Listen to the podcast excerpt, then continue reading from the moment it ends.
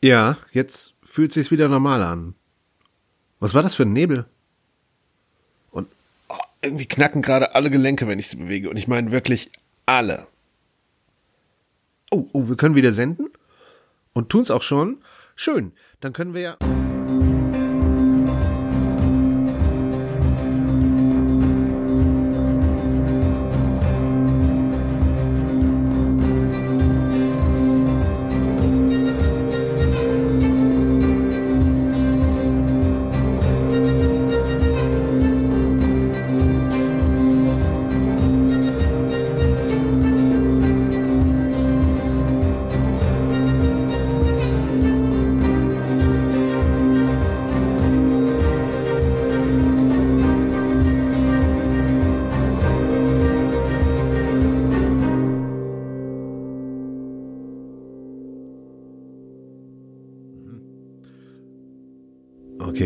Alles ein bisschen schneller. Hm?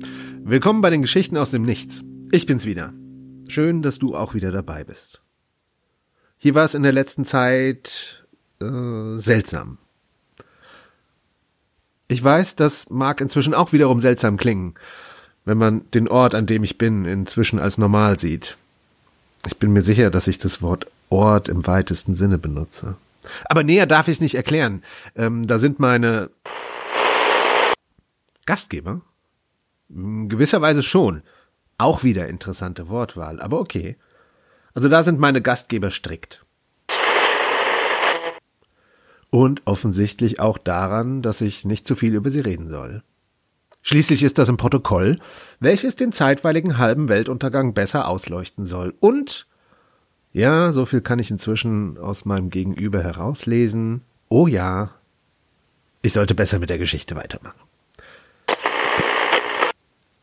Vielen Dank. Wo waren wir?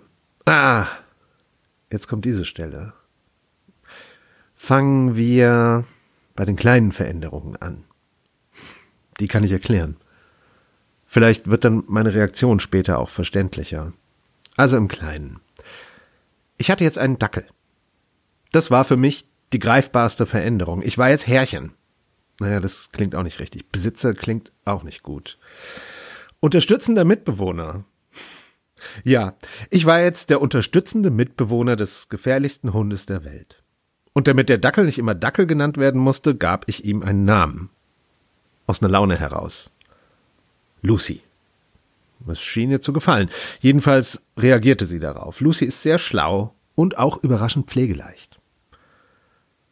So viel dazu. Das ist greifbar. Das ist schnell erklärt. Das andere naja, und das andere ist ein ziemlich großer Aspekt meines Lebens geworden. Von diesem anderen verstand ich damals, sagen wir mal, vorsichtig, möglicherweise den Hauch einer Andeutung, einer Ahnung.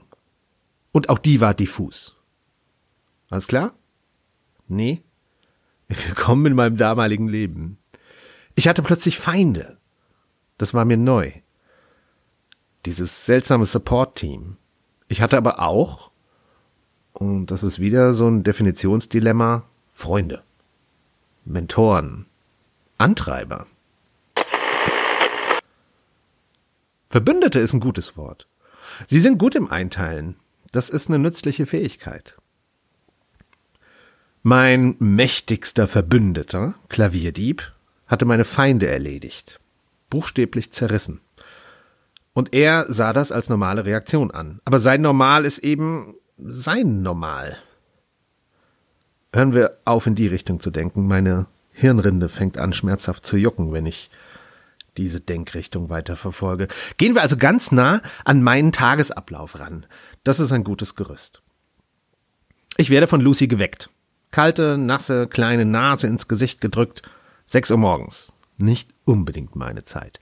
Aber unterstützender Mitbewohner und so, ne?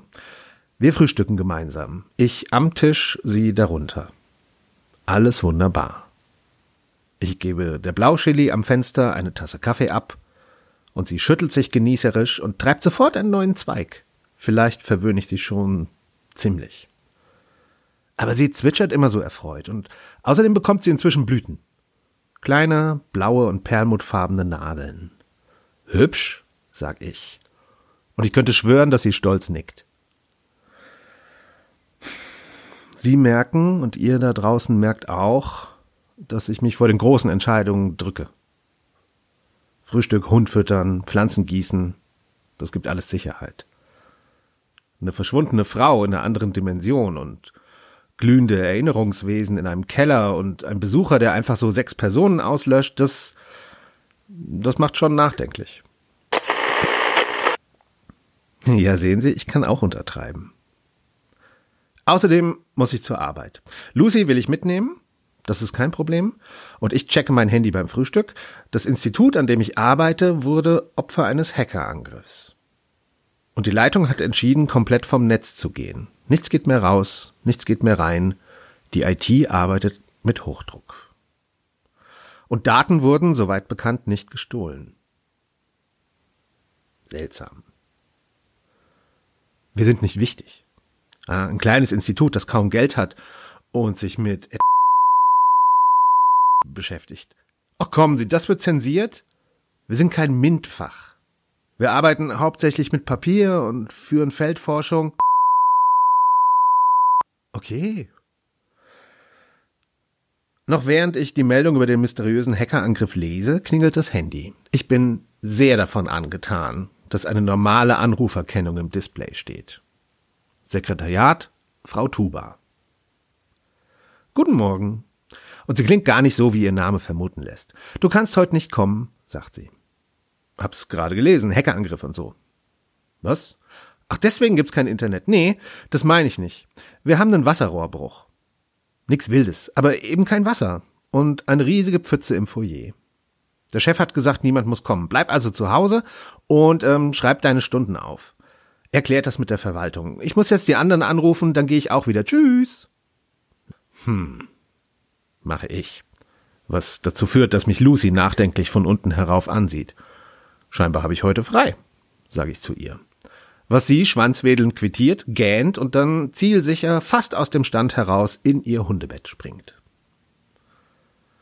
Ich möchte es ihr gerade gleich tun, also zurück in mein Bett. Vielleicht auch nicht ganz so springfreudig, als das Handy, das ich immer noch in der Hand halte, vibriert und ohne mein Zutun einen Anruf annimmt. Die Reparatur des Wasserrohrbruchs wird vier Tage lang dauern, sagt Klavierdieb statt einer Begrüßung. So bist du vier Tage lang nicht abgelenkt. Gern geschehen. Genügt dir diese Zeit zur Lösung des Problems? Um hier eine zutreffende Antwort geben zu können, hätte ich genau wissen müssen, was mein Problem war. Warum musst du denn etwas kaputt machen? Gibt es denn keine andere Lösung? Zerstörung ist in den meisten Fällen die beste Lösung. Eindeutig, effektiv, einfach. Und hier kommt noch dazu, dass Wasser im Spiel ist euer Lebenselixier umgewidmet als Mittel des Chaos. Ah, das bereitet mir wohlige Schauer in diversen Körperregionen. Wenn du länger als vier Tage benötigst, dann knacken die Rohre eben nochmal. Warum nicht gleich? Es zuckt mir in den... Du würdest Finger sagen, nicht wahr? Finger. Mittelfinger. Mittelfinger, Gelenkknöchelchen. Ah, ihr liebt eure Silben. So erfreut habe ich ihn noch nie gehört. Und ich weiß nicht, ob das eine wohltuende Aussage ist. Ja, wenn du magst. Also ich sage nie Nein zur Verlängerung einer Deadline. Aber es sind bestimmt mehr als vier Tage. Dieser Hackerangriff wird wohl auch einiges durcheinander gebracht haben. Und hier schlägt die Stimmung um. Stille. Eine neue Erkenntnis. Klavierdieb fragt nicht nach. Er wartet auf mehr Informationen. Das kam also nicht von dir, frag ich. Die einzige Antwort, die ich bekomme, besteht aus einem Ton. Ich kann ihn jetzt hier nicht nachmachen. Dazu fehlen mir mindestens zwei weitere Kehlköpfe und äh, diverse Resonanzkammern und außerdem ist es auch gut möglich, dass was Schweres aus Metall spontan entzweigerissen wurde. Ich lese diesen Ton als die perfekt abgestimmte Mischung aus Verachtung, Abscheu und Hohn, abgerundet mit einer Prise widerwilliger Zustimmung. Sie sehen, wir lieben wirklich unsere Silben. Und wir brauchen sie auch. Alle. Die Gegenseite? frag ich. Wer sonst? Gegenfragen machen mich ja immer ein bisschen gereizter, als es eigentlich sein müsste. Klar, wer sonst? Natürlich ist es die mysteriöse geheime Gegenseite. Echte Hacker? Wie es im Moment überall wieder passiert? Ach was, Ivo. Überall werden Systeme angegriffen. Firmen, Behörden, Krankenhäuser. Überall, wo Geld ist. Oft wird erpresst. Manchmal aber weiß man gar nicht genau warum. Genau wie bei meinem kleinen Klitscheninstitut. Aber hier ist es natürlich. Oh, sag ich. Wenn man dich eine Weile zetern lässt, kommst du dann doch oftmals selbst drauf. Diese Eigenschaft schätze ich an dir. Sie gibt mir Gelegenheit, zwischendurch abzuschalten. Diesmal schweige ich. Es macht Klavierdieb aber nichts aus. Ich bin jetzt für eine Weile beschäftigt. Und nur in wirklichen Notfällen. Hm, nein, streich das. Du hast gezeigt, dass du fähig bist. Nutze deine freien Tage, wie du willst. Das versöhnt mich tatsächlich etwas. Was machst du denn jetzt? frag ich aus einer Laune heraus. Und Klavierdieb antwortet, und ein wenig klingt er dabei verblüfft darüber, dass er mir antwortet. Ich besuche. Wusstest du, na, was frage ich da? Ich werde ein wenig Zeit mit einer eurer Kontinentalkraken verbringen. Kontinentalkraken. Ja, das kannst du ganz wörtlich verstehen. Es gibt sieben. Das hast du dir bestimmt schon gedacht. Nein. Sie ist manchmal recht trübsinnig. Ich denke, ein paar Gespräche darüber, wie ihr euch die Plattentektonik der Erdkruste herbeikonstruiert habt, werden sie wieder aufheitern. Manche eurer Erkenntnisse haben diesen Effekt auf uns. Wow. Oh, selbsternannte Krone der Schöpfung, versteh das nicht falsch. Denkt jetzt bitte nicht an, sagen wir, zwei etablierte Künstlergenies, die sich über Kinderzeichnungen am Kühlschrank lustig machen. Oh, wie nett. Amüsement über ambitionierte Amöben trifft es besser. Ich beschloss, nicht in diese Falle zu tappen, also sagte ich, ambitionierte Amöben, das war der Name meiner Schülerband. Und ich vermute, dass es der linke Schulterkopf von Klavierdieb war, der krähend losprustete und sich kaum beruhigen wollte. Pass auf dich auf, sagt ein anderer Kopf. Dann muss ich es nicht tun, sagt der letzte. Und dann endet das Gespräch. Nein, ich habe nicht versucht, die Frau mit den bunten Haaren anzurufen. Weil vielleicht hätte ich sie ja gestört. Naja, was wusste ich denn? Sie versteckt sich gerade vor etwas in diesem seltsamen Grasland und wenn da das Handy klingelt, wenn ich anrufe, ich hätte ja zu ihrer Entdeckung beigetragen. Ja, aber Sie können auch nicht mit Sicherheit sagen, dass es nicht so gewesen wäre. Das ist meine Erklärung. Nehmen Sie sie oder eben nicht. Nein, es ist, es ist so einfach zu vergessen, dass andere Menschen auch komplett sind. Ergibt das Sinn für Sie? Vielleicht hat mich deswegen die Sache mit den ambitionierten Amöben nicht so getroffen, weil, weil das möglicherweise auch der Normalzustand von uns allen ist, was den größten Teil der Menschheit betrifft, also die, die entfernteren Mitmenschen. Ich stehe also am Fenster und schaue auf die noch dunkle Stadt. Ich kann einen kleinen Teil unseres Parks sehen, und ich glaube, dort dreht schon jemand joggend seine Runden. Ansonsten kaum ein Fenster beleuchtet. Es gibt so viele von euch, hat Klavierdieb gesagt, damals. damals, gestern oder wann es eben war. Was bedeutet es für mich, wenn ein Fenster da draußen nicht mehr hell wird? Nie mehr. Oder vier. Oder 23 Fenster. Wenn es nicht gerade der Busfahrer der Linie 12 ist, hat das keine Auswirkung auf mein Leben. Und selbst der Zwölferfahrer wird schnell ersetzt werden. Und umgekehrt, wenn mein Fenster dunkel bleiben wird? In so einen Linienbus passen, keine Ahnung, 50, 60 Leute rein? So viel bekomme ich in meinem Alltag nicht zusammen. Ein Zweig mit saftig grünen Blättern streift meinen Ellenbogen. Das ist kein Zufall. Er tut's nämlich gleich nochmal. Und die Chili zwitschert. Mitfühlend, so kommt's mir vor. Und eine feuchte Nase stupst mich in Knöchelhöhe an. Dackelaugen schauen zu mir hoch, ganz weise und verständnisvoll und tiefgründig. Und der Rest des Hundes ist etwas angespannter. Und ich verstehe. Du musst Gassi gehen, hm? Wie ein Blitz in Bodenhöhe flitzt Lucy zur Tür. Das ist ein guter Plan. Gassi gehen, Spaziergang zu Imi, Kriegsrat halten, dann Lisbeth besuchen und dann sehen wir schon, wie es weitergeht. Im Park lasse ich Lucy von der Leine. Die war übrigens auch in der Lieferung dabei, so eine grüne mit Plastikgriff, mit einziehbarer, ja, einziehbarer Leine eben. Ich nehme mir vor, etwas Cooleres zu besorgen. LEDs oder so. Oder Nieten. Oder so eine High-End gediegene Lederleine. Nee, kein Leder. Kevlar. Kevlar passt. Ich sehe Lucys ersten Geschäft in meiner Obhut übrigens mit ein wenig ähm, Respekt entgegen. Ich bin kein Spezialist.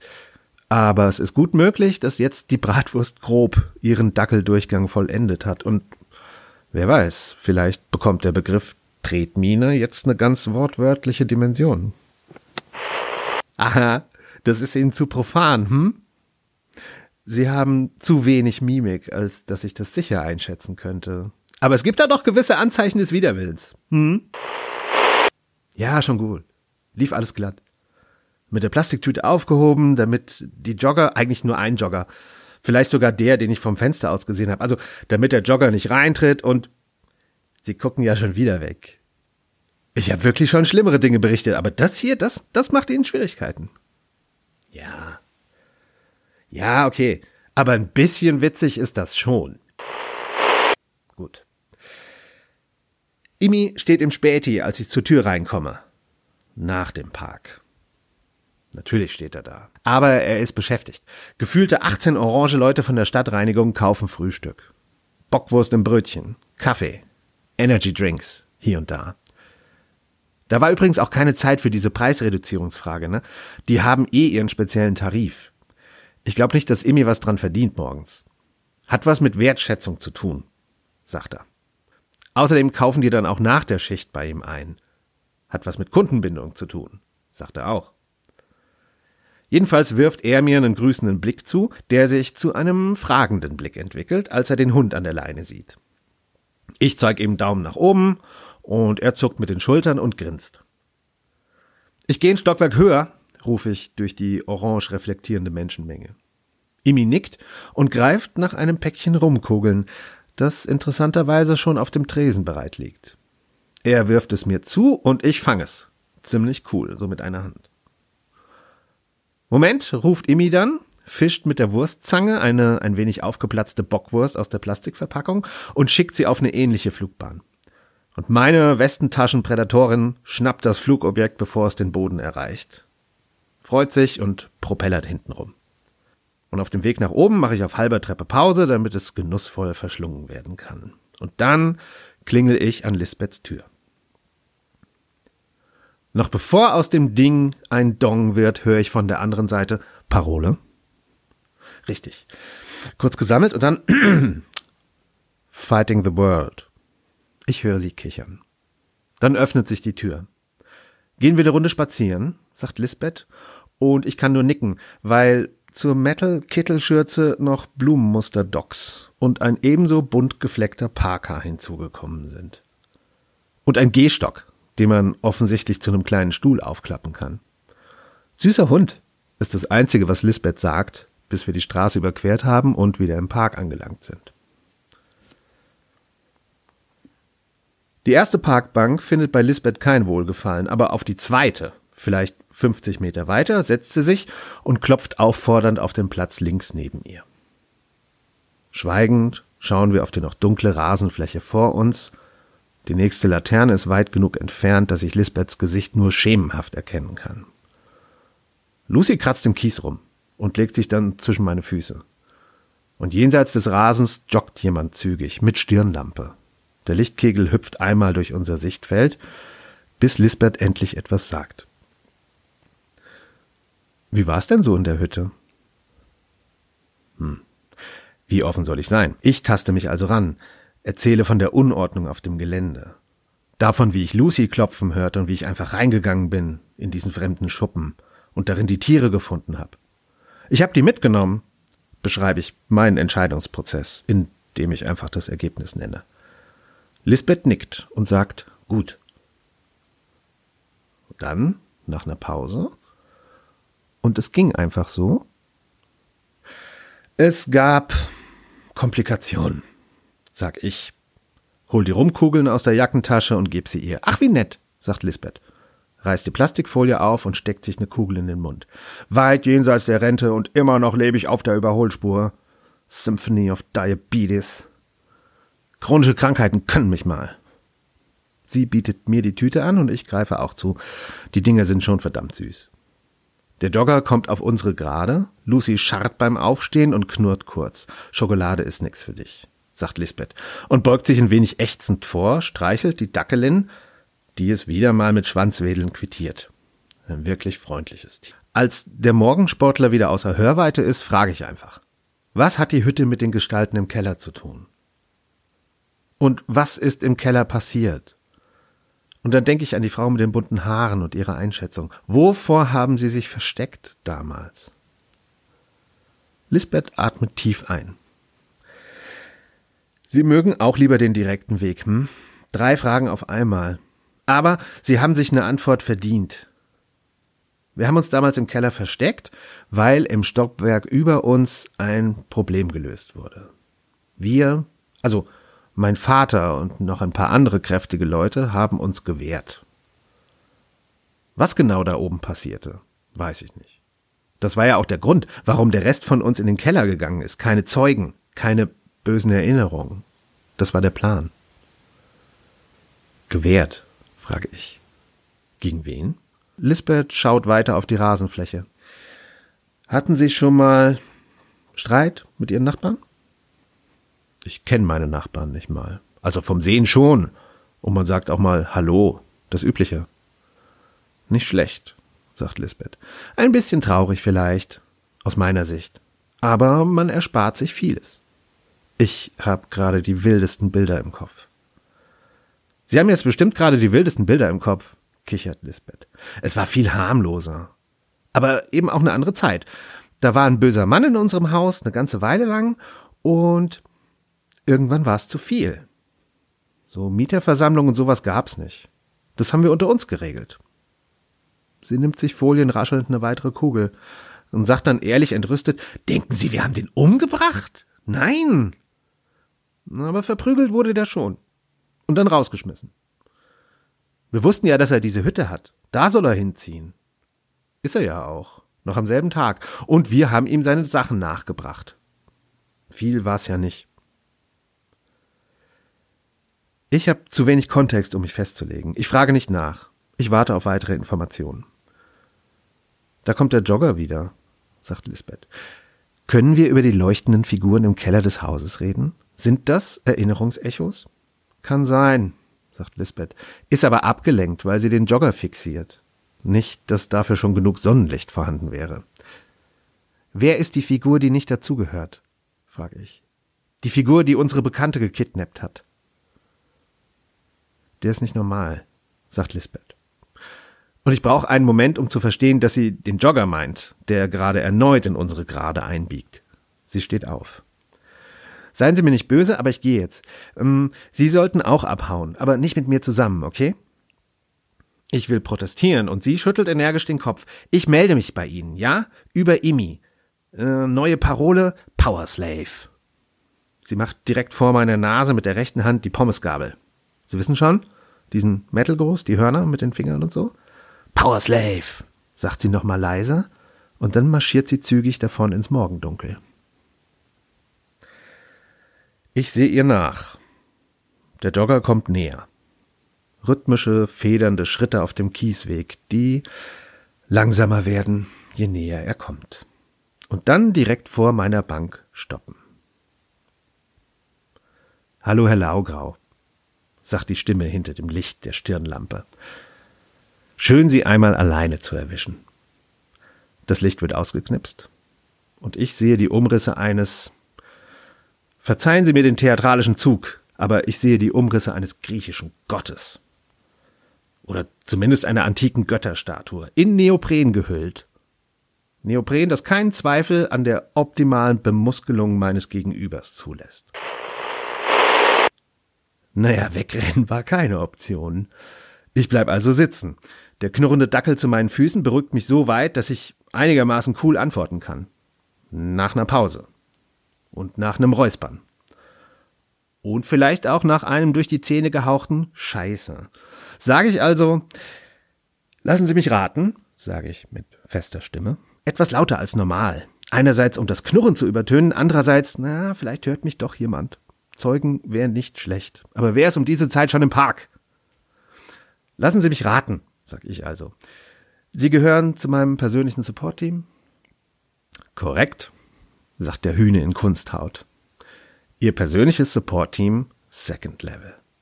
Wir unterstützen gegebenenfalls den First Level durch neu erarbeitete Lösungen für Probleme, die eben der First Level nicht lösen kann. Sie, Herr Laugrau, sind so ein Problem. Wow, ich bin zu einem Problem geworden. Nicht ein Mensch mit einem Problem, nein, ich bin das Problem. Wie unpersönlich, wie distanziert. Und wie heißen Sie? frag ich, weil mir nichts Besseres einfällt und weil Distanz ja nicht unbedingt immer in beide Richtungen gehen muss. Er legt den Heldenkopf schräg, möglicherweise überrascht. Sie können mich Triathlet nennen. Ah, deswegen das Neopren. Ja, diese Sportart fasziniert mich. Und ich nutze jede Gelegenheit, sie auszuüben, sobald mein Körper nicht anderweitig eingesetzt ist. Krass, sag ich. Na gut, dann äh, viel Spaß beim Schwimmen, nehme ich an. Ich muss jetzt gehen. Herr Laugrau. Er steht in meinem Weg. Wir haben uns insgesamt auf dem falschen Fuß kennengelernt. Verzeihen Sie bitte. Ich möchte diesen Zustand verbessern. Das letzte Support-Team hat mich mit Waffen gejagt. Und das war eine grobe Missachtung sowohl unseres Leitbildes als auch sämtlicher unserer Best-Practice-Kriterien. Entschuldigung. Mhm, mhm, mhm, stimme ich zu. Was, was soll ich jetzt tun? Haben Sie einen Feedback-Bogen parat, den ich ausfüllen soll? Er lacht, perlend. Ich finde es großartig, dass Sie mit Humor reagieren. Und ich hoffe, Sie nehmen mein Geschenk an. Wir alle sind der Meinung, dass Überzeugen viel nachhaltiger wirkt als Gewalt. Er greift in eine Bauchtasche. Ja, er hat eine Bauchtasche, aber auf den Rücken gedreht.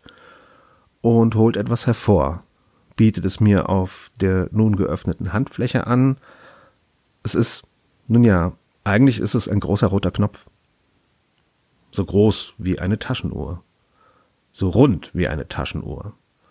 So ein Druckknopf, wie man ihn früher als, als Notfallbutton in irgendwelchen Filmen gesehen hat. Was macht der Knopf? frag ich. Er wird sie wieder zurückbringen, sobald sie ihn drücken. Woher zurück? Zeigen statt erzählen.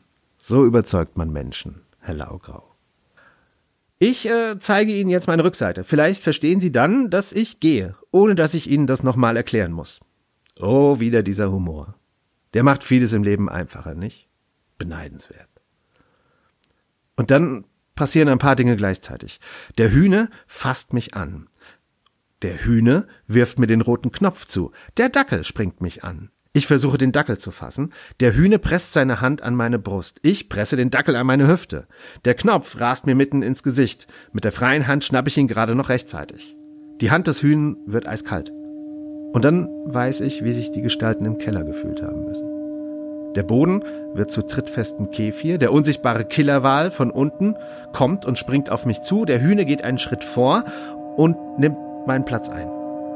Meinen Platz. Den, den Platz, den ich ausfülle. Ganz buchstäblich meinen Platz. Und ich platze. Und dann finde ich mich inmitten einer Wiese mit hohem Gras wieder, auf dem Rücken. Die Halme bewegen sich im Wind, Lucy ist da, ich bin da, der Knopf ist da. Und sonst nur Gras.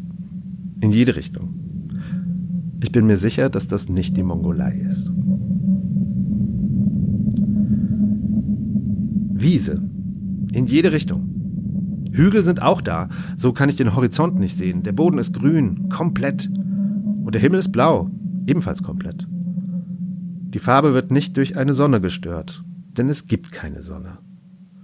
Hell ist es trotzdem, wie an einem Sommertag zu Mittag. Ich kann nicht sagen, wie ich mich gefühlt habe. Ich glaube ganz normal. Aber ich habe nicht viel Zeit an mich zu denken, weil Lucy freudig japst und durchs hohe Gras abzischt. Zup, weg. Die Halme sind übrigens höher als der Hund. Wenn ich mich aufsetze, kann ich über sie sehen, ganz ohne Anstrengung. Aber die Dackelin, die sieht bestimmt nur so grüne Hyperraumstreifen, so schnell wie sie hin und her flitzt. Für mich sieht's aus wie ein sehr schneller und sehr erratischer Raubfisch. Dicht unter der Oberfläche eines grünen Ozeans. Sagt man eigentlich noch Raubfisch? Raubvogel sagt man ja nicht mehr. Das sind jetzt Greifvögel. Aber Greiffisch habe ich auch noch nie gehört. Naja, jedenfalls scheint sie Spaß zu haben. 20 Meter in die eine Richtung, japsen, umdrehen, 10 Meter in die andere, niesen. Dann springt sie in die Luft, um zu gucken, ob ich noch da bin. Jedenfalls deute ich das so. Und wieder gelandet, nimmt der Grasnarben-Torpedo direkten Kurs auf mich und explodiert hechelnd vor meinen Füßen. Es ist schön, dass wenigstens sie Spaß hat. Und sie fängt an zu buddeln. Und das Gras verfärbt sich. Es wird blau. Dort, wo Lucys Krallen den Boden aufreißen, naja, aufreißen wollen, denn sie kommt nicht durch den Bewuchs durch, kratzt nur die Basis der Halme. Also dort, wo der Halm aus dem Boden kommt, an diesem Knoten, da fängt die Verfärbung an. Und ich atme verwundert aus. Das geht. Mehr im Moment überraschenderweise nicht, denn ich fühle mich plötzlich viel schwerer als noch kurz zuvor. Lucy legt sich auch ab, ausgepumpt hechelnd, ich fasse die Spitze des blauen Halms an. Ja, ich habe die angefasst. Was soll denn passieren? Es ist ja nur Gras. Berühmte letzte Worte, hm? In diesem Falle nicht. Ich ergreife also einen Halm mit zwei Fingern und möchte ihn sanft aus dem Boden ziehen. Der Halm macht auch mit, ungefähr zehn Zentimeter lang. Er reißt nicht, er bricht nicht, er hört aber auch nicht auf. Und nachdem ich ihn zehn Zentimeter aus der Erde gezogen habe, hat er scheinbar Momentum aufgenommen. Jedenfalls höre ich auf zu ziehen und der Grashalm wächst weiter nach oben. Schnell. Und er wird dicker am unteren Ende. Und mein Körper wird noch schwerer. So schwer, dass ich mich hinsetzen muss. Und vor uns wächst es immer noch. Lucy und ich krabbeln rückwärts weg von dem Gebilde, das sich aus dem Boden emporbohrt. Und es wächst und hört nicht auf zu wachsen. Haben Sie schon mal so einen Blitzschlag in Sand gesehen? Wenn der Sand zu Glas zickzack geschmolzen ist und dann erstarrt? So sah es nicht aus. Naja, irgendwie schon. Also es schiebt sich aus dem Boden als dünner Halm und sofort bei Luftkontakt wird es dicker, breitet sich aus, fächert und zweigt und netzt. Wie ein Baum, der sich Wurzeln zuerst aus dem Boden schiebt. Wurzelwerk, das sich weit nach links und rechts verzweigt, bis, bis am Ende des Wuchses dann ein vielleicht vier Meter hoher, freistehender Wurzelstock auf der Wiese steht. Ganz oben der blaue Grashalm als Spitze und dann diese Krone aus Wurzelgeflecht, das einerseits auch wieder nach unten hängt und in der Mitte dieser lächerlich dünne Stamm, der niemals, niemals das ganze Gewicht tragen kann, es aber tut. Haben Sie das Bild vor Augen? Okay, dann kürzer. Das aus dem Boden gewachsene Ding sah aus wie eine verhungerte Trauerweide in Blau. Lucy steht auf und sieht angestrengt dabei aus, wandert aber langsam zum dünnen Stamm hin. Ich stütze mich ab auf den Ellenbogen. Ich wiege eine Tonne. Naja, keine Tonne, dann würden meine Knochen brechen, weil sie dem nicht standhalten würden, ich weiß, aber bildlich gesprochen. Ich stehe also sehr langsam weiter auf. Langsam und stöhnend. Diese alte Leute-Geräusche mache ich dabei. Lucy ist am Stamm, dem Stämmchen, angekommen und schnuppert dran. Dreht sich zu mir, schaut mich an und markiert den Stamm. Ich gehe dabei einen Schritt vor und berühre unabsichtlich, weil ich damit beschäftigt bin, mich aufrecht zu halten und die Dackelin wieder zu mir zu holen, einen der herabbaumelnden Wurzelzweige. Und ich sitze in einem Bistro, trinke Milchkaffee. Mir gegenüber sitzt eine Frau, die so über meinen flirtenden Scherz lachen muss, dass sie beide Hände vors Gesicht geschlagen hat. Das ist ein sehr schöner Moment. Dann bin ich wieder im Grasland. Der Wurzelzweig weht im Wind und berührt mich nicht mehr. Vielleicht sollte ich jetzt sowas sagen wie hm, seltsam oder faszinierend oder komisch. Aber Sie kennen ja die Entwicklung der folgenden Tage, nicht wahr? Ich fasse den Zweig wieder an. Andere Stelle. Und fahre auf einem Rennrad zur Arbeit. Linksverkehr. 9.12 Uhr zeigt die Armbanduhr. Ich komme zu spät. Ärgerlich. Grasland. Anderer Zweig. Ich sitze auf der Toilette und spiele Candy Crush. Grasland. Anderer Zweig. Ich stehe an der Kasse in einem Supermarkt und zahle Bargeld los. Grasland. Anderer Zweig. Ich habe gerade erfahren, dass ich an der Uni angenommen wurde und schreibe eine Nachricht, die fast nur aus Emojis besteht, an jemanden namens Tim. Grasland. Anderer Zweig. Ich gehe einen Krankenhausflur entlang und drücke einen Anruf von einer gewissen Amanda weg. Mit der einen Hand. Mit der anderen ziehe ich den mobilen Infusionsständer neben mir her. Grasland. Anderer Zweig. Meine Schwester hat gerade die Kerzen auf der Torte ausgepustet und grinst in die Kamera. Beide Daumen hoch. Ich drücke den Auslöser. Grasland. Anderer Zweig.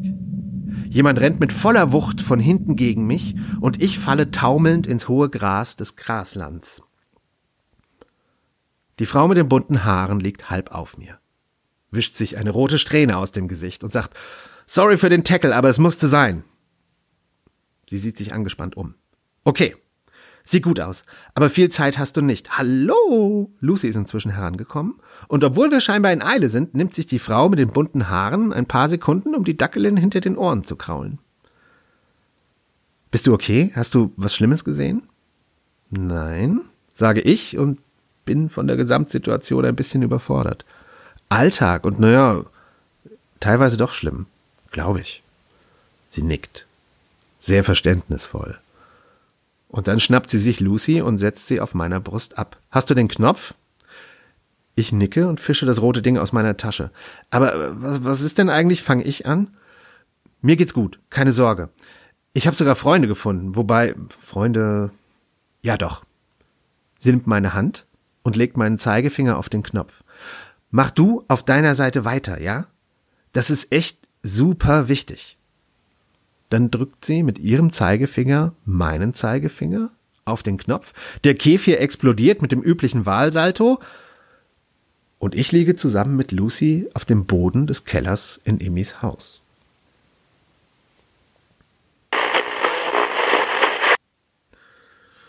Ich finde den Lichtschalter. Ich war ja schon mal hier.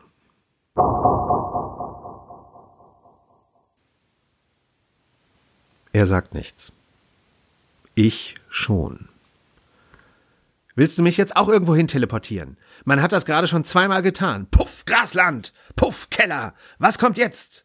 Puff, Antarktis! Warum nicht? Oder noch besser, schicken wir ihn doch in eine Welt aus Kuchenteig. Flatsch! Ein riesiges Bananenbrot wartet auf ihn und wird in Rätseln zu ihm sprechen. Und dann schicken wir ihn wieder zurück. Ach was! Die Welt aus abgewetzten Winterreifen kennt er auch noch nicht. Los geht's! Platsch! Was ist denn hier los? Hier können Radkappen sprechen. Zeit für eine mysteriöse Aussage und wieder zurück. Aber hier ist es auch nicht besser. Alle wissen so gut Bescheid und erzählen nichts. Andeutungen werden gemacht. Mach das, sagen sie. Geh dahin. Tu das Richtige. Menschen verschwinden. Seltsame Agenten tauchen auf. Und ich kann an seltsamen Bäumen die Erinnerungen fremder Leute sehen. Löse das Problem, höre ich rundum. Welches Problem? frage ich mich. Nein, würde ich fragen. Aber so einfach ist das nicht. Ich weiß nämlich nicht, was die richtige Frage ist. Ich weiß nicht mal, was die richtige Frage ist, um die Richtung der richtigen Frage zu erfahren. Wie soll ich da Antworten geben? Sag mir das mal. Sag mir das mal, Klavierdieb. Sag mal, sag einfach mal was.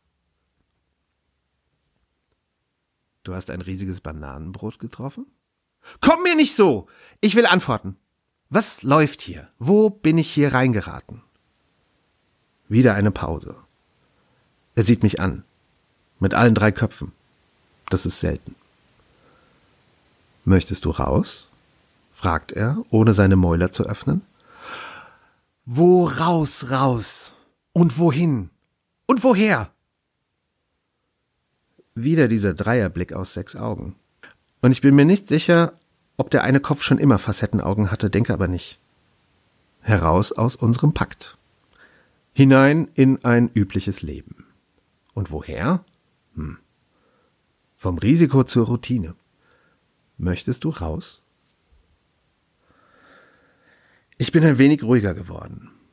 Vielleicht hilft es auch, dass Lucy sich besorgt an meinen Knöchel drückt und den Blick nicht von mir abwendet. Als sich unsere Augen finden, fängt sie zaghaft an, mit dem Schwanz zu wedeln. In ein friedliches Leben? frag ich. Friedlich. Es klingt, als würde er dieses Wort erschmecken, wie einen schweren Rotwein. Friedlich. Er spuckt's in den Eimer, wahrscheinlich war es Dornfelder. Entschuldigung für den Scherz. Der kommt mir jetzt so in den Sinn, wo ich die Sache entspannter sehe, obwohl sie immer noch, also sie, sie ist mir immer noch, das war wichtig. Friedlich, sagte er also. Um friedlich sein zu können, muss man die Fähigkeit haben, auch gefährlich sein zu können. Dann kann man sich friedlich verhalten. Das Wort, was du für dein Leben suchst, ist harmlos. Diesmal tragen wir beide die Pause. Er spricht zuerst. Das letzte Mal, als ich dreimal hintereinander dieselbe Frage stellte, erloschen 18 Sonnen und doppelt so viele Zivilisationen vergingen in Dunkelheit. So was meine ich, sag ich. Es klingt gewaltig und beeindruckend, aber es trägt nicht zum Verständnis bei. Verständnis, fragt er. Wie lange lebst du schon unter Menschen und du suchst immer noch nach Verständnis, nach einem Plan? Niemand von euch hat einen Plan, egal wie es wirken mag. Jeder dilettiert sich durch seine Zeit. Das menschliche Leben ist ein konfuses Konzept und noch dazu schlecht formuliert. Und das macht euch so interessant. Ihr seid beständige Agenten des Chaos. Deswegen liegt ihr mir so sehr an der Lunge. Am Herzen, sag ich, so viel zu deinem Interesse an Menschen. Ich habe kein Herz, sagte er. Sehr wohl aber eine Lunge. Und ich mag sie sehr gerne. Schon allein aufgrund ihrer Notwendigkeit für das Sprechen. So viel zu deiner Fähigkeit, dich in andere Perspektiven hineinzudenken. Möchtest du raus? Nein, sag ich. Und das Nein kommt schnell, ohne Zögern, ohne Abwägen. Das Ja scheint tatsächlich nie eine Option gewesen zu sein und Klavierdieb lächelt. Das ist ein verstörender Anblick, und das sage ich. Ja? Aber es ist nur der Anblick, der verstörend wirkt. Das Lächeln selbst ist schön. Erfahre ich jetzt mehr über die ganze Sache? frag ich. Auf keinen Fall, sagt Klavierdieb. Du musst unberechenbar bleiben. Deine Entscheidungen müssen deine Entscheidungen sein. Erinnere dich an unser erstes Treffen. Deine Unberechenbarkeit ist dein größter Schatz. Eingefahrene Routinen bringen dich in Gefahr. Die Gegenseite hasst Unberechenbarkeit, weil sie dadurch hilflos wird und nicht gewinnen kann. Und so viel kann ich dir sagen, du möchtest nicht, dass die Gegenseite gewinnt. Tu also weiter, was du für richtig hältst. Damit bist du weiterhin erfolgreich. Ich, die erratische Amöbe. Er gluckst, links. Möchtest du einen Titel? Wie wäre, hier deklamiert er eine Tonfolge. Ich denke, es war eine Tonfolge, aber Vibrationen waren auch dabei. Und es bilden sich flammende Zeichen zwischen uns in der Luft und mehrere Kugelblitze. Ähm, sag ich. Klavierdieb macht mit dem Klingenschwanz eine entschuldigende Geste. Hiermit verleihe ich dir, mit allen Pflichten und Privilegien, den Titel höchster Erzalliator von Terra. Ich reaktiviere meine Lateinkenntnisse und muss meinerseits grinsen. Ja, das passt wohl. Und es fühlt sich übrigens besser an, als ich dachte. Und höchster. Es gibt nur einen. Somit bist du automatisch der Höchste. Ja, trotzdem. Er nickt, asynchron. Ihr mögt es, mit hierarchisierenden Etiketten ausgestattet zu sein. Liegt wohl evolutionstechnisch an eurer Schwarmvergangenheit. Ich sage, du meinst sicher Rudelvergangenheit.